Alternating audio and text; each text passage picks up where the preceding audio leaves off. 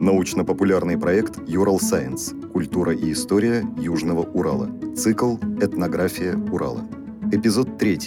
Этническая карта Челябинской области. Часть 1. Читает кандидат исторических наук Андрей Александрович Рыбалка. Мы с вами поговорим о этнической карте Челябинской области – ну и о этническом составе нашей области. Ну, наверное, новости никакой я не скажу в этом смысле. Все знают, что у нас достаточно много народов на территории области проживает. Область у нас такая многонациональная. И мне это было известно с самого детства. Я вырос в городе Троицкий, город такой многонациональный, яркий. Можно было идти по улице, татарскую речь, музыку услышать, увидеть казахов, особенно в ярких костюмах. Еще пожилые женщины были с серебряными украшениями, цыган, ну, в общем, все что угодно. Там я ездил к дяде своему в Чесминский район, слышал в автобусе незнакомую речь, узнал, что это Мар-2. Я в школе учился, у нас был такой интернациональный класс, были немцы, евреи. Ну и меня вот, можно сказать, народы с детства интересовали.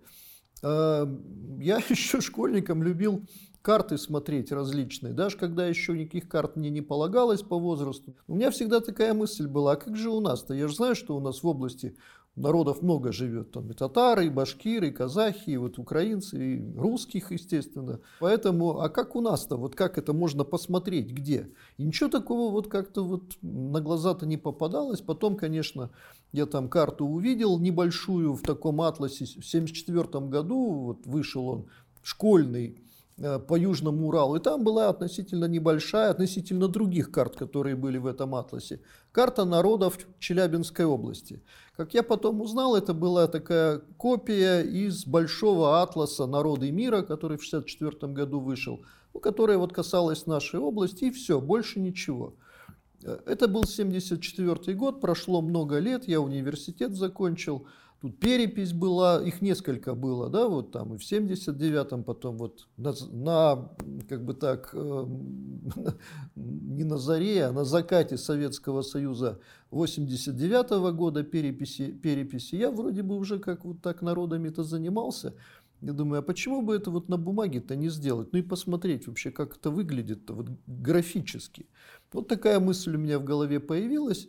Ну и вот в итоге это вылилось в этническую карту Челябинской области. То есть мы получили материалы в статуправлении по итогам переписи через несколько лет. Уже после того, как перепись была проведена, опубликованы данные. Вот в результате появилась такая достаточно яркая пестрая карта, как и должна она быть, потому как у нас область многонациональная. Вот ее можно посмотреть, она опубликована. А, издательство «Абрис» ее в своих школьных атласах э, публикуют. Надо сказать, что вот такой вот пестрый состав эм, этнический, э, он складывался ну, на протяжении трех столетий. Он, наверное, и сейчас это формирование вот э, происходит. То есть от переписи к переписи информация немножко меняется, более-менее стабильная, но тем не менее какие-то изменения происходят. Вы знаете, что в прошлом году была перепись но материалы по ней пока еще не опубликованы, мы не знаем, какие там подвижки произошли. Но я не думаю, что уж очень глобальные. Хотя, в общем, наверняка заметные. Вот у нас какие этносы, собственно, в нашей области это представлены? Ну, все более-менее знают. Самые крупные, преобладающие численно, э, это русские. Русские. Так было, надо сказать, не всегда. То есть э, русские стали преобладающим этносом э, только, наверное, во второй половине XVIII века, а в самом начале XVIII века в границах современной Челябинской области русского населения это практически и не было.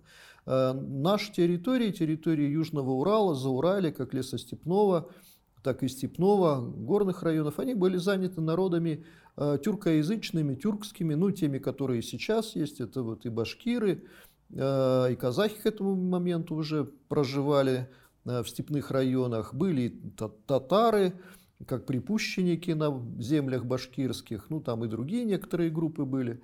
Э, русских было относительно немало, так как эта территория, в общем-то, э, формально считалась, или значительная часть территории современной Челябинской области формально входивший в состав э, русского государства, российского государства к этому моменту, в XVIII веке уже Российской империи. Но вот первые русские поселения, они в XVII веке возникли ну, на, на севере нашей области на крайнем северо-востоке.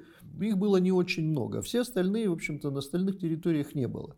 Причем э, заселение на эти территории русских не поощрялось администрацией э, российской, вот сибирской преимущественно, как бы таким центром административным это был Тобольск, даже пресекалось, то есть самовольное проникновение, попытка здесь поселиться, ну, в общем, не, не то, что не поощрялось, пресекалось. Связано это было с тем, что это были вотчинные земли башкир по правилам вхождения башкирских родов в состав еще э, русского царства при Иване Грозном. Ну, в общем, гарантировались вотчинные права башкир на, на земли, как в Приурале, так и впоследствии в Заурале.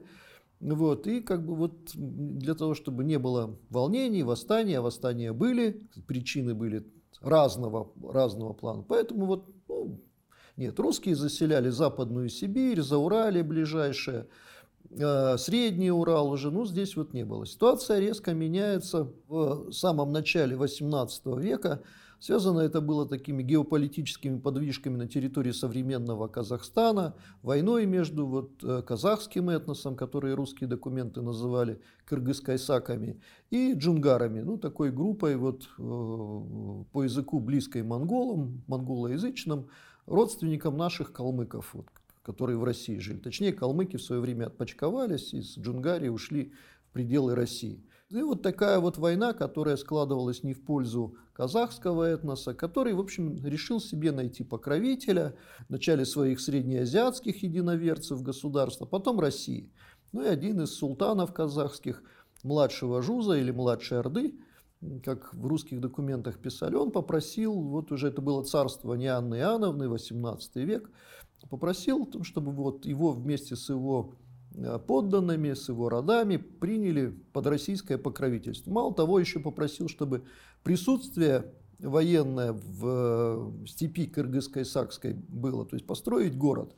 Э, кочев, кочевья были там в бассейне реки Орь, это не наша, не наша территория, но не, все равно это как-то Южный Урал практически. Вот было принято решение построить город, даже название уже придумали, Оренбург, крепость на Ари, а эта территория вот должна была войти в состав Российской империи как новая административная единица, э, Оренбургский край.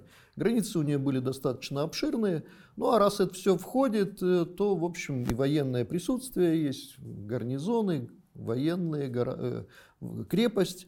Вот, то, в общем-то, это уже, уже полноценная часть Российской империи. С другой стороны, что вот башкиры, которые проживали на Южном Урале, в Заурале, вот, вот, это, вот, вот эти решения административные, ну или даже стратеги, стратегические, геополитические восприняли неоднозначно. Это спровоцировало, причин было много, но это спровоцировало восстание, которое вот в 30-е годы началось. Ну, естественно, есть восстание, есть и реакция административная властей, в том числе и военных, на это восстание. А, восстание было подавлено, причем достаточно долго, оно было 30-е, 40-е годы. Ну и, в принципе, было, было принято решение территорию осваивать. Ну, во-первых, Оренбург, который был даже заброшен его строительство, потому что планировалось снабжение из Западной Сибири. Русских поселений не было. Двигаться там степью или со степью до Оренбурга, э, до верховьев реки Яек, так Урал назывался. Там была пристань, кстати, построена тоже, в принципе, самый первый, наверное, населенный пункт, который вот статус города имеет на нашей территории, это Верхнеуральск нынешний. Это было все разрушено, заброшено в результате восстания. Ну а потом было принято решение строить крепости на этой территории, в Заурале. Естественно, заселять туда ну, лояльное к э, администрации населения, в том числе, вот, естественно, русских. Причем это население должно было бы и себя само защищать. То есть это были созданы и регулярные команды, э, ну, впоследствии это казаками все называлось, вот исетские казаки. Ну, было принято решение вообще территорию осваивать. Так появляется русское население в результате, собственно, вот строительства Оренбурга, образования Оренбургского края и э, ну вот, как бы военно-административного освоения. Ну и дальше, после подавления восстания, образуется граница между Киргизско-Исакской степью, э, военная, Оренбургская пограничная линия, строятся крепости, преимущественно это уже не 30-е, а 40-е годы, хотя и в 30-е были построены, в том числе вот и Челябинск, Миасская крепость, да, это райцентр Миасская, Чебаркульская крепость. Население здесь вот русское в значительной степени оказывается на этой территории. Первоначально это жители ну, соседних территорий Западной Сибири или вот такого уже освоенного ближайшего Зауралья. Бассейн реки Исеть, вот нынешнего города Шадринск, Далматово, вот оттуда. Они были люди разного происхождения, преимущественно по документам это крестьяне, э, причем как бы так помещичьи крестьяне, они не должны были, вот это же уход в Сибирь нарушение административное или даже уголовное. Везде было написано, что они дворцовые крестьяне, то есть, иначе говоря, государственные, их переводили в статус казаков и селили на этих территориях. Вот эта политика была и дальше продолжена. Вот так вот русское население здесь и формируется. Первоначально это Западная Сибирь, от, от Тюмени до Юлуторовска, ближайшего там Шадринска, некоторых других – Э, переводилась в казачье сословие и селилась на нашей территории. Потом привлекались другие группы населения, просто крестьяне без перевода, казаки опять же здесь селились в Заурале. А конфликты между ну, русскими и башкирами как-то регулировались. Постепенно вот русское население увеличивалось, прибывало, э, и из э, Приуралия переселялись разные группы. Ну и уже к 60-м годам 18 века а русские вот в границах нынешней Челябинской области, они начинают преобладать. Но вот э, в это же время происходит и складывание, как бы, так сказать, основных групп русских, ну, услов, можно назвать их этнографическими. Ну, значительная часть сельского населения Челябинской области, отчасти и городского даже, э, это были казаки, ну, в нашем случае, ну, уже вот, наверное, с э, конца 18-го, начала 19-го следует их называть оренбургскими казаками. То есть это вот оренбургское казачье войско, э, третье по численности в России. Ну, оно таким стало, наверное, во второй половине 19 века, но тем не менее, после Донского и Кубанского – Эм, которые вот были расселены в Заурале, а потом еще и в степных районах современной Челябинской области уже в XIX веке. Вот. Другая группа русского населения – это горнозаводское население, то есть в 50-е годы на Южном Урале э, начинается строительство горных заводов, ну, уже когда, так сказать, эта территория начинается экономическое освоение – то же самое из разных э, губерний, в том числе со Среднего Урала, который уже промышленно освоен был, и из европейской части сюда переселялись, переселялось население соответствующее, которое вот поселялось в заводах, ну и, в общем-то, формировалось горнозаводское население, как, собственно, заводские рабочие, горнозаводские рабочие, ну и, в общем-то, крестьянское население, жители сел, которые обслуживали эти заводы, углежоги, ну и прочие которые, в общем, в производстве, допустим, металла там или еще чего-то не участвовала, ну как-то все равно обслуживала эти заводы. А плюс к этому еще и рудники существовали, которые, ну, поселения, многие из которых тоже статус там, соответствующего населенного пункта имели. Вот такая группа была. И крестьянское население. Ну, отчасти э, и в XVIII веке из той же самой того ближайш, ближайших районов за Урале переселялись и селились на этих территориях крестьяне. Ну и впоследствии э, из европейской части России, с э, Средней Волги. Ну, вот так вот сформировались основные группы э, населения русского, плюс еще и горожане. У нас вот в территории области несколько населенных пунктов имело статус города до революции. Ну, Челябинская область, как бы так сказать, она возникла-то в 30-е годы, вот разные э, территории вошли в состав. Ну вот, э, если так о дореволюционном административном делении говорить, большая часть области это бывшая Оренбургская губерния, север это Пермская губерния, а запад Уфимская. Ну, Уфимскую и Оренбургскую разделили в 50-е годы 19 века.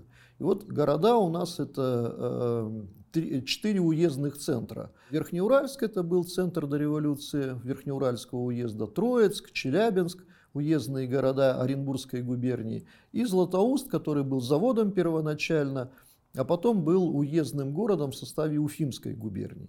Ну и вот север у нас это разные части Шадринского уезда Пермской губернии, Екатеринбургского и Красноуфимского. Это вот такая горнозаводская э, северная часть. И запад у нас вот эта часть тоже Златоустовский уезд, как я говорил, и такой значительный кусок с горнозаводскими поселениями, заводами Уфимской губернии. Вот такая вот вот из этого Челябинской области состоит. Ну а в сословном отношении русское население это да, оренбургские казаки степной или со степной части и вот горнозаводское и крестьянское население. Крестьянское население было сосредоточено в, восточной части современного Челябинской области, ну, за пределами войсковых земель, земель Оренбургского казачьего войска, ну, в пределах нынешнего Октябрьского района, восточной части Увельского и Едкульского, прошу прощения, там, в юго-восточной части. Вот э, это были волости крестьянские, ну, где как бы в сословном отношении русское население крестьянами были. А большая часть, наверное, сельского населения это все-таки вот оренбургские казаки. На нашей территории было два военных отдела. Э, первый отдел это, собственно, вот Оренбургская область нынешняя, а два военных отдела э, Оренбургского казачьего войска это Э, Верхнеуральск, второй отдел, и третий отдел, на который территория которого распространялась на большую часть Троицкого и Челябинского уездов, вот в Троицке находился. В конфессиональном отношении русские были преимущественно православные, э, официальной церкви, то есть никоняне, но среди и казаков, и особенно горнозаводского населения, да и крестьян много было и старообрядцев – как приемлющих священство, то есть относящихся к какой-нибудь из старообрядческих церквей, или, так сказать, неприемлющих, беспоповцев так называемых. Вот. Ну, вот так вот. Были там еще и духовные христиане, так, сектанты, но их не очень много было. Вот южные районы Челябинской области, они были русскими заселены а, в XIX веке, и даже не в начале XIX века, а вот в три, после 1935 1835 года. А тут вот какие события произошли. А, в Оренбург был назначен новый военный губернатор Перовский Василий Алексеевич, э, ну, известная личность, он участник войны 12 года, потомок э, фаворита Екатерины II Разумовского, у него братья были тоже там в генеральских чинах, ну, такая известная фамилия. Вот. Он был дружен с Пушкиным. Вы знаете, наверное, что Даль приезжал тогда, когда он губернаторствовал здесь. И, наверное, даже не ему в голову пришло, а он воплотитель идеи был. Нужно было вот эту вот пограничную линию Оренбургскую сократить. Там в крепостях, которые существовали с 18 века и в 19 веке, были гарнизоны, поселенные батальоны. Ну, в общем-то, это немножко было накладно. Э, в том числе и вот для администрации, и местной администрации. Ну, идея была, граница базировалась, она как бы на реках, по реке Урал, после Пугачевского восстания уже не Яек, а Урал, и по реке Уй, Уйская линия, где соединялась там дальше на востоке за Зверинеголовской станицей с Сибирской линией.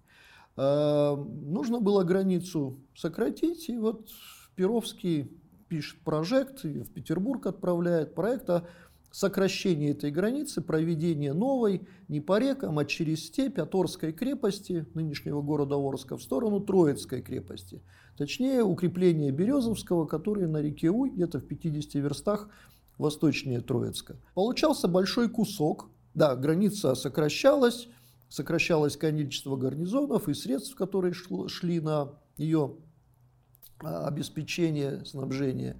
И, в общем, приличный кусок территории входил в состав а, русского государства. Оренбургской губернии предполагалось, что а, эта территория войдет в состав Оренбургского казачьего войска, и богатая земля, и золотые прииски там можно было устраивать, и лес есть, и степь, э, которую можно обрабатывать. Вот.